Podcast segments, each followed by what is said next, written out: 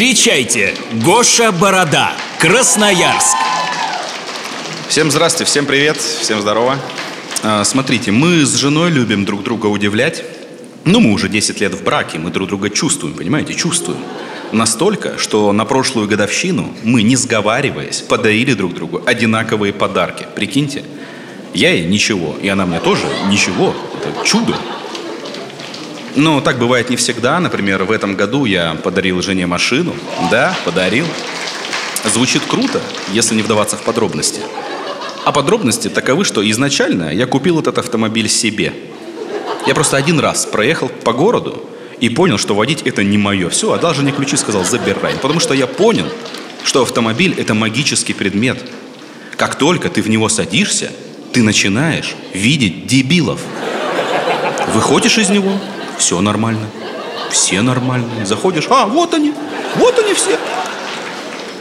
Я давно хотел автомобиль, но больше всего я хотел его в студенчестве, когда ездил в институт через весь город на маршрутке. Я тогда так завидовал студентам, которые живут на конечной остановке. О, это же были баловни судьбы, они же могли ехать и спать. Просто я жил возле такой остановки, на которой останавливались маршрутки, и когда они открывали двери, из них свисала вот эта вот грыжа из людей.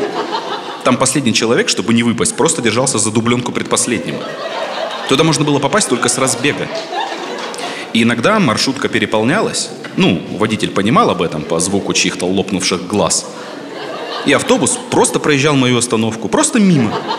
А следующая остановка от моей была за поворотом, на которой он точно останавливался. Поэтому, когда я понимал, что водитель не собирается останавливаться, то я просто как страус втапливал по диагонали через дворы. Вот это был бег с препятствиями, особенно зимой. Основным препятствием тогда был 20-килограммовый тулуп, доставшийся мне от деда. Тулуп был в пол. Я не знаю из чего. Из овчины вряд ли. Из мамонта. Из мамонта он был. Реально, тулуп мог выдержать очередь из калаша.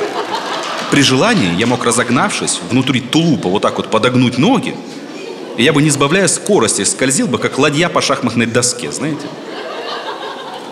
И когда водитель видел, что я начинаю свой забег, он так удивленно смотрел на меня.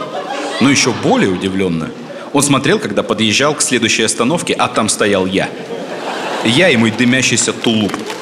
Просто внутри тулупа там такая температура была. По сути, это был бег в тандыре. Бег в тандыре это был. И я ловил его изумленный взгляд и думал, да, я могу.